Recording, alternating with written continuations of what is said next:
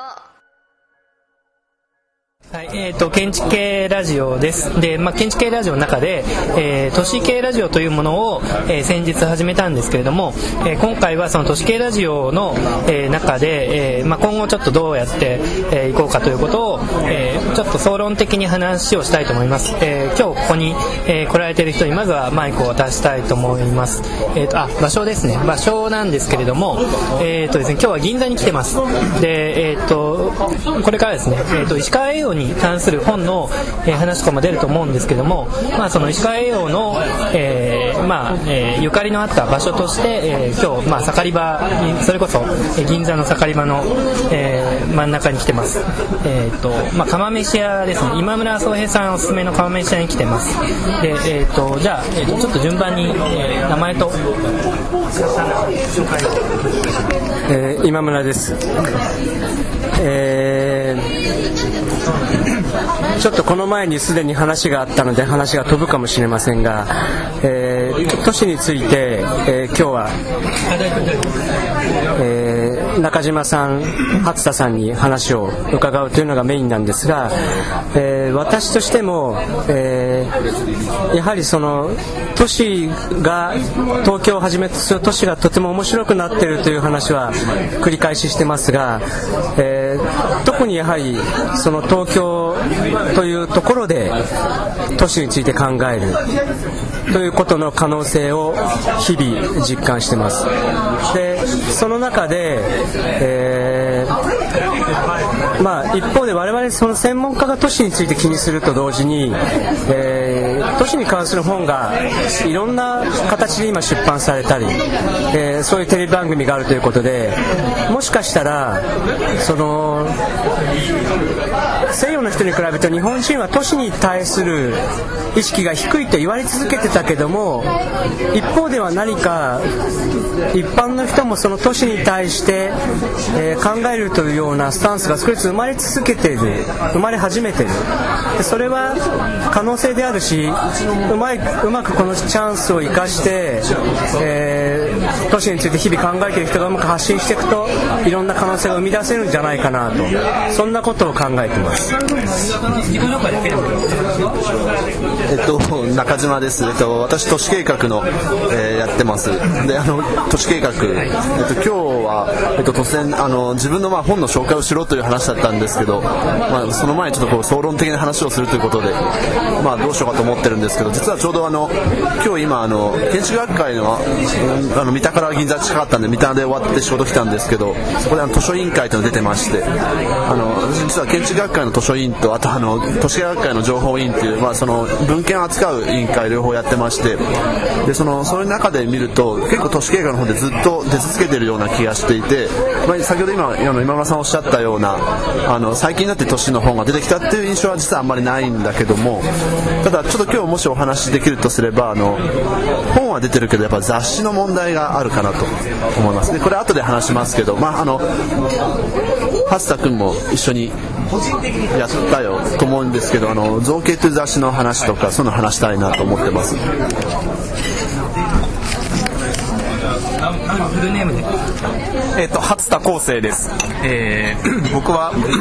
都市史とか、まあ、都市計画を専攻しているものなんですがもともとはあの文系だったんですが、えー、都市計画をやってその後建築士の分野に今転じてきたということになります。で、まあ、基本的には戦後の都市計画史をもうちょっと都市史的な文脈で捉え直そうというのを、まあ、主な研究としてやっています。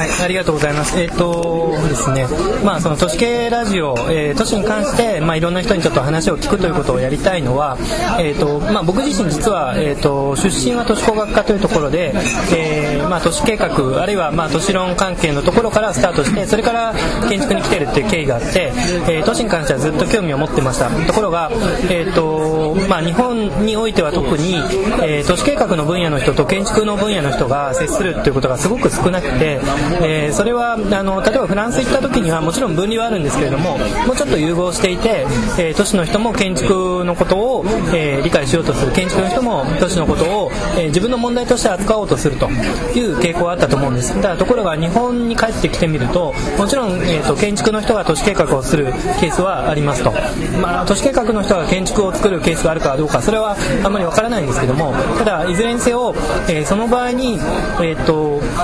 なんというか都市計画のや、まあ、本格的にやってる人と、えー、コラボレーションしてやるというよりももうちょっと違う形で都市計画が進んでいるような気もするんです。でそれはそれで僕はあの全然いいと思うんですけれどもただ、えーと、都市計画をさまざまな形で、え、研究してこられてる人が、まあ、いろんな形でいて同世代の方にも、えー、いてで特に最近、えーと、僕の本当に同世代の、えー、友達が本を出してき、えー、たと。でそれに関して話を聞きたいというのもありますしそれから、えーと、都市計画をやってる人が何を考えで僕は、まあ、半分その都市計画、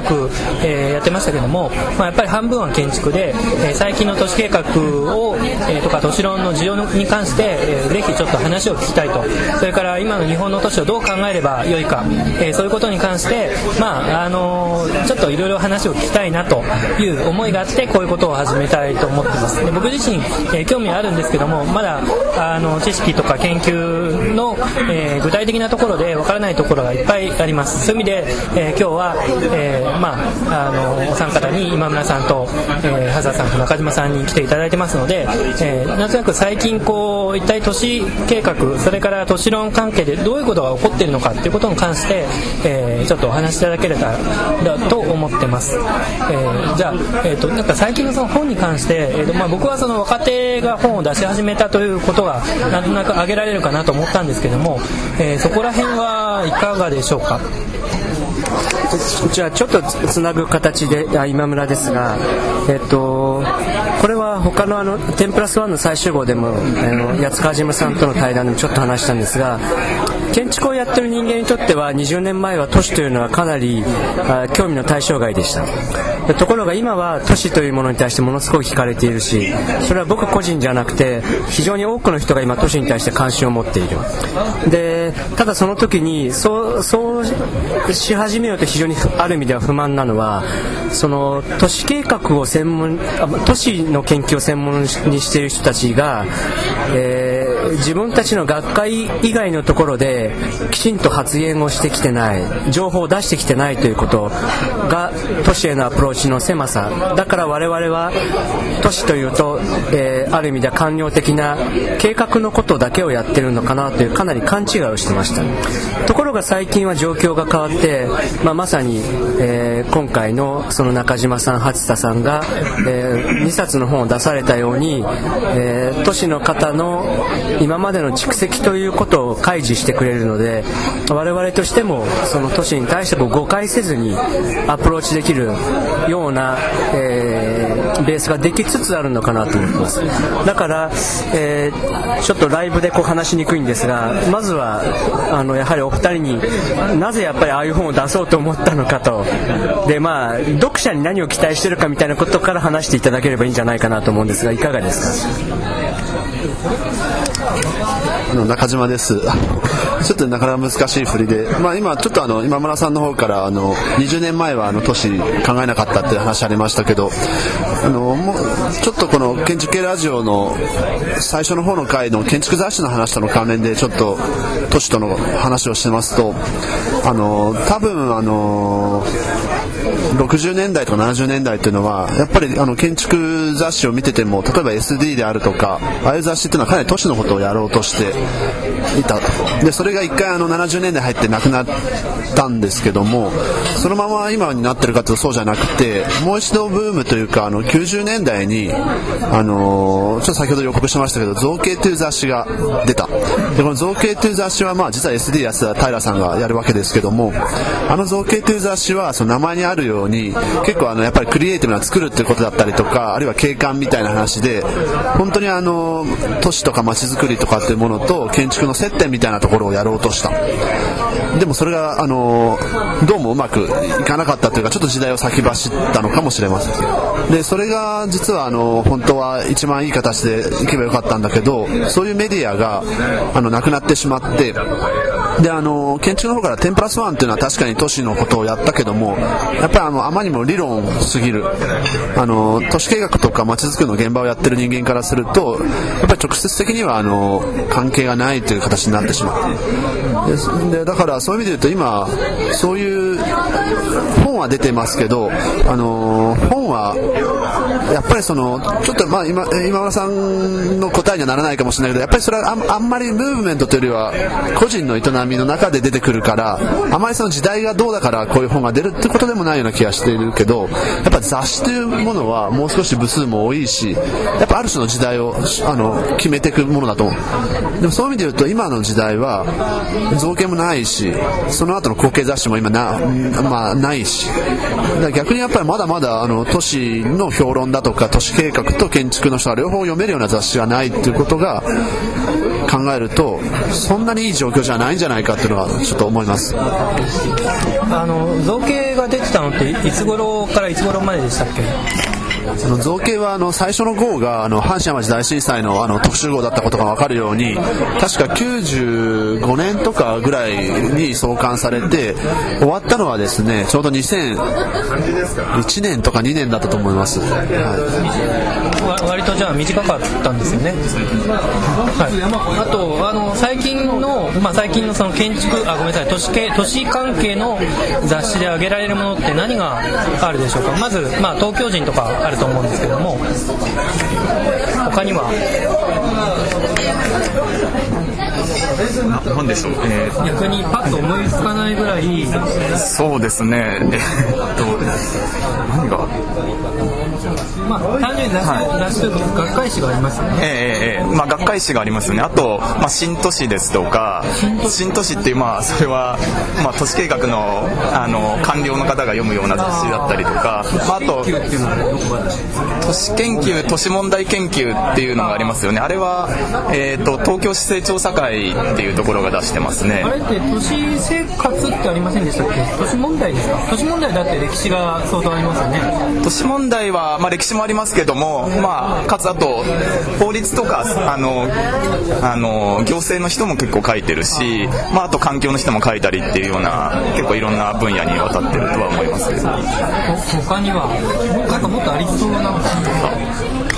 あの今出たような新都市だとか都市問題ってのは確かにずっとある雑誌なんですけどまさにあの先ほど今村さんおっしゃったような都市計画を誤解させるようなっていうとちょっと私のあれありますけどあのやっぱりあの制度であったりとかが主役であって、まあ、あとその時々グラビアみたいなの出るんですけど本当にグラビアにちょっとこう写真があってこんな空間できましたぐらいのなんだけどもなんていうかなやっぱりその建築のと都市の接点と言われるともう少しやっぱり空間にこだわったりどんないいものができるかってことを最大限アピールするようなそこからあの都市計画の制度も考えていくようなものがあってもいいと思うんですけどそういうのがやっぱりないような気がします。で造形って雑誌はあのすごくそういうグラビアがあのすごく写真が綺麗でたくさん使ってて、まあ、それで潰れたんじゃないかと思いますけどなんかそういうあのやっぱりものは今ないんじゃないかなっていうのがあります。で逆に今多分例えばランドスケープデザインとかランドスケープデザインああいう雑誌の方があの意外と都市の特集号をやったりとかしてでふんだんにやっぱりその空間の話をしたりするっていうのがあってですねそういう意味で都市の都市計画の方はもしかしたら空間からまだまだ離れてってるんじゃないかなというそういう問題意識はあります。えーとまあ、その雑誌の話で続けると,、えーと、外国のことでもしお分かりのことあったら教えてほしいんですけども、まあ、例えばフランスだとユルバニスム誌っていうのがあって僕はまあこれはフランスの時の先生のティエリー・パコっていう先生があの、まあ、ユルバニスム誌の、えーと、編集人っていうのをやったんですね。で、まあ、それは毎毎毎月出ていてで僕はそのフランスの中で都市計画、まあ、ユルバニスムとかを勉強するときにあの、まあ、すごく、えー、面白いですももちろん建築の方も出てますしそれから都市関係の本の書評とかも出ていてあとはそのビジュアル的にも結構あのそれこそ造形以上にかなりデザインされた本だったので、えー、と正直結構かっこいい本でもありました。でそれはじゃああの他の国だとどういうのが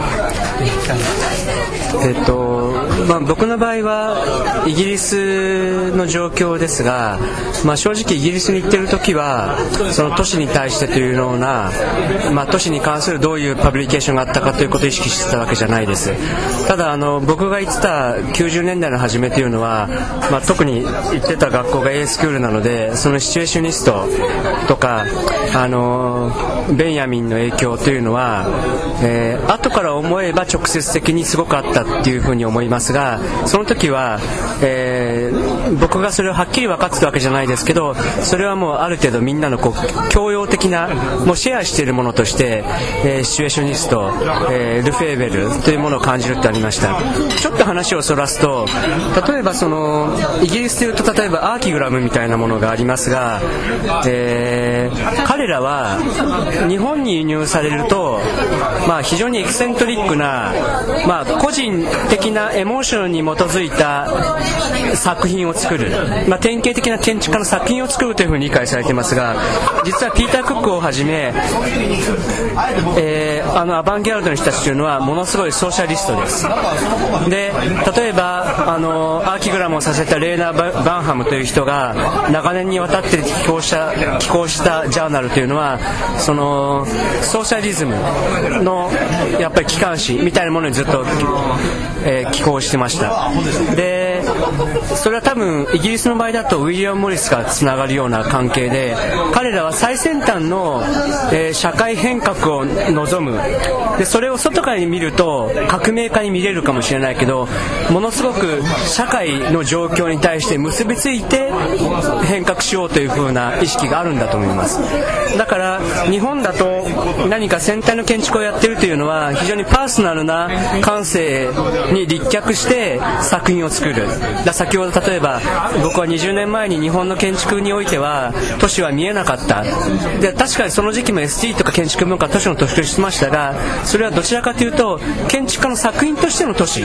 ということだったと思うんですね。ところが例えばイギリスみたいなところにおいてはその非常にとんがったことをやってるようなアバンギャルドであってもそれは社会とものすごく結びついてる。ちょっと飛躍しますが多分ロシアのアバンギャルドなんかもそうですね。だからその先端をやってるけども社会のことを意識しているという中での都市の捉え方おそらくそのヨーロッパからそういうものを輸入した時に日本は結構そういうものを落としてるんじゃないかなというふうに思ってます。あの今の確かにお話そうですね。あのちょっと話題を若干ずらすかもしれませんけども今のお話でちょっとルフェーブの話とか出てきたのでもう一つこの都市計画の本に関しての一つ日本的な状況を言いますと私はね古典と呼ばれるクラシックスと呼ばれるものが日本の都市計画の本には実はない。あの例えば今でもあのアメリカのアメリカじゃないねヨーロッパどこでもそうですけど、まあ、ルフェーブルの本なんて今でもあの版を重ねて建築のコーナーにあったりしたりあるいはあの、まあ、我々読んでますけどあの田園都市作ったハワードのあの明日の田園都市だとかああいうあるいはコルビジェでもいいですね、まあ、ああいうある種のあの時代はもうずいぶん前だけどでもあの都市の本質をついて今でもいろいろ示唆を得るようなそういう本というものが書かれていてそれが読み継がれる伝統があると思う。でもそれに対して日本人が例えば日本の都市について書いた本だとか、まあ、別に日本の都市についてじゃなくてもいいけども都市論というのはすごくあの消費されてしまって全くあの古典ってなってない、まあ、ちょっとこの後我々石川栄養の話するかもしれないけど石川栄養の書いた本とかも今もはや読むこと不可能になってるっていうそれがやっぱり何かこの都市計画とか都市の本の蓄積の薄さ。どんどん新しい本は実は出てるけどもなんかその歴史として積み重なっていってないから何かその今の本当にすごく時事的な話を事例を扱ってやるけどすぐなんか23年で古くなっちゃうみたいな本だけでなかなかそういう古典となりうるような本がないしそういう伝統もないなのかなというのが実は都市計画の中では問題一つ問題があるかなという気がします。まあ、確かにその都市計画の中で古典になる本といって、えー、外国だとやっぱりいくつか思い浮かぶと思うんですけども日本の中だとじゃあまあ古典になり得たとしたら誰の本ですかね、まあ、例えば後藤新平とかって本は出してないですよね。だごめんなさい。それはいや後藤新平出してるしあのまさに今あの150周年ですかね。生誕あれであの今復興出てます。けど今でもようやくまさに今あの復刊して出さないと読めないぐらいずっとあの忘れられているんですよね。どうもその、まあ、これはでも日本人全体かもしれないけど、まあ、あの欧米のやっぱりある種習うっていう文化は常にあるからそういうものは常に持ち続けるけどなかなか中でな中でそれが我々自身で生み出してないっていうだから都市計画の本当の古典的な書物っていう意味ではないんじゃないかと思います。あとあの池田博ですか、えーと、彼とかすごいいっぱいこう本を書いたと思うんですけどもほとんどもう古書としてしか読めないですよねだからその日本のその都市計画の初期、えー、まあ都市計画の需要ですよね。1910年代とか。その頃に、えー、都市計画が例えば、まあ、特にアーミーとかからあの田園都市とかあのイギリスから伝わってきた部分とかそれからアメリカから例えばベアードですか。あのからまあ後藤新平に来たりあのいろんな経緯があるはずなのにそれに関してはもう研究者レベルで、えー、古書を探って当たらないと本当にわからないという状況があるんですよね。だからこそその東京あの都市計画物語であったり、えー、まあその都市計画の、え、創世記の、まあ、渡辺さんの本とか、えーと、石石田さんの本ですかね。あの、まあ、そういう本を読まないと本当にわからないと。ただそれを読んでも全てがわかるかっていうと実は、えーと、実は僕も読んだんですけれども、えー、そこだけでは全てが本当にわかるかどうかっていうとまだ何かこう見えない、ルートがあるんじゃないかという気がしていてそれ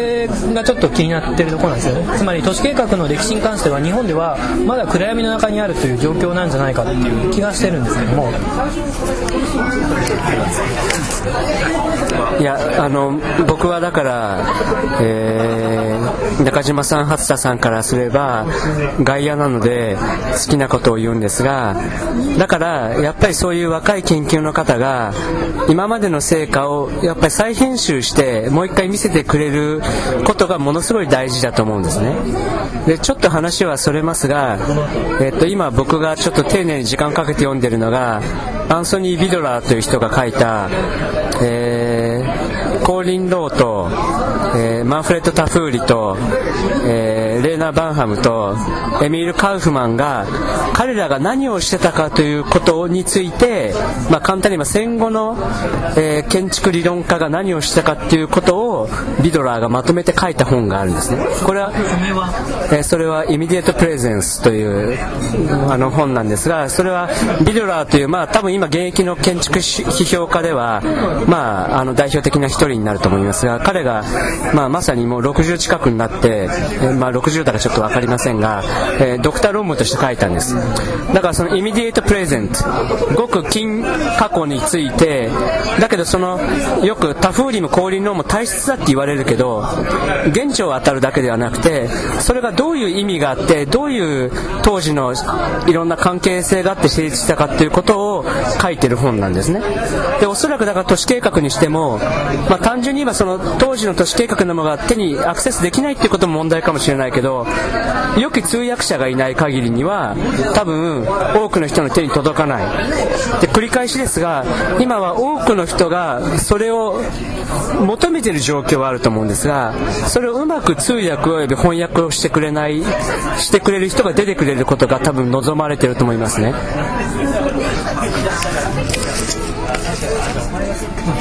えーと、その中で言うとあの僕がちょっと今問題関心として持っているのがその今までの都市計画史っていうのは基本的にまあ制度史で今あるものがどうしてできたかっていう歴史をたどってきたんだと思うんですけれどもそうじゃなくて、まあ、むしろ今はなくなってしまったものだとかむしろ崩壊していく過程みたいな歴史っていう多分成立史と反対の歴史の書き方っていうのがあってで、まあ、そこで、えー、逆にむしろその今までのやっぱ都市計画っていうのはどちらかというと、まあ、需要に追随していくような都市計画だったのに対して、まあ、そういう都市計画史の研究はたくさんあるんですけれどもそうじゃなかった以前の、まあ、もうちょっといろんな可能性をはらんでた時代の都市計画っていうのがでその後途絶えてしまったんだけれども今見るともうちょっと再評価できるんじゃないかなっていう都市計画が結構あって、まあ、それが後で触れるかもしれないんですけれども、まあ、石川栄養の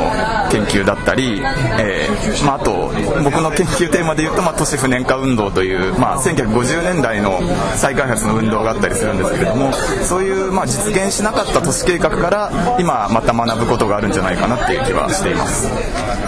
もう一回その、まあ、例えば都市計画の創世期、まあ、それは1910年代20年代ぐらいなんじゃないかと思いますけども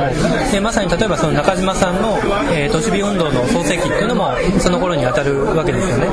であの中島さんの研究テーマである本を書かれた。で、えーと、その頃に例えば戻ったとして、えー、一体その日本の都市計画が、えーまあ、どういう状況で入ってきてで、まあ、それから現在までいろんなこう、まあ、過程があの変遷過程があると思うんですけれども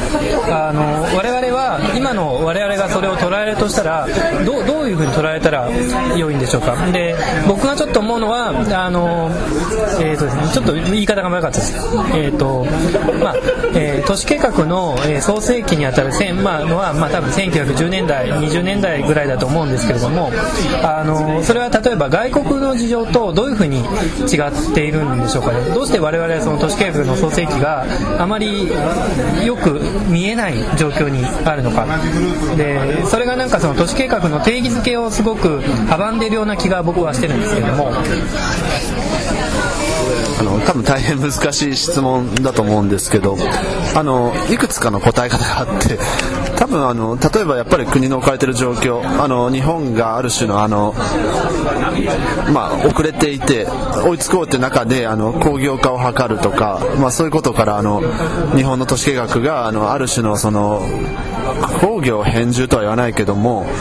産業としての産業の場としての都市を重視したとかそういう説明できると思うんですけどでもう一方で重要なのはやっぱりその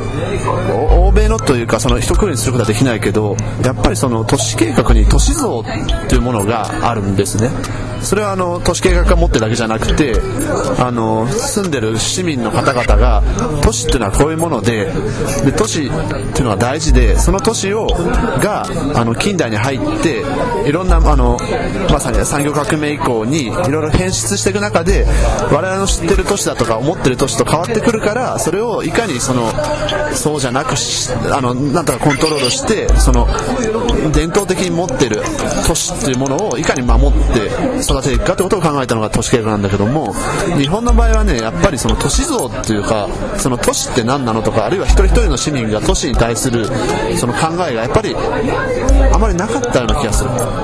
都市って言葉自体も実はその明治に入ってからであの初めて出てきたような言葉だったりとかしてでそれがしかも本当はあのまさに近世あるいは江戸時代とかからある町だとか町町っていう言葉ねああいう話と本当はつながってたはずなのに何かそれと断絶させてしいものだでそれは自分たちの中にない。というようななんかそういう感じの受け止め方をしたので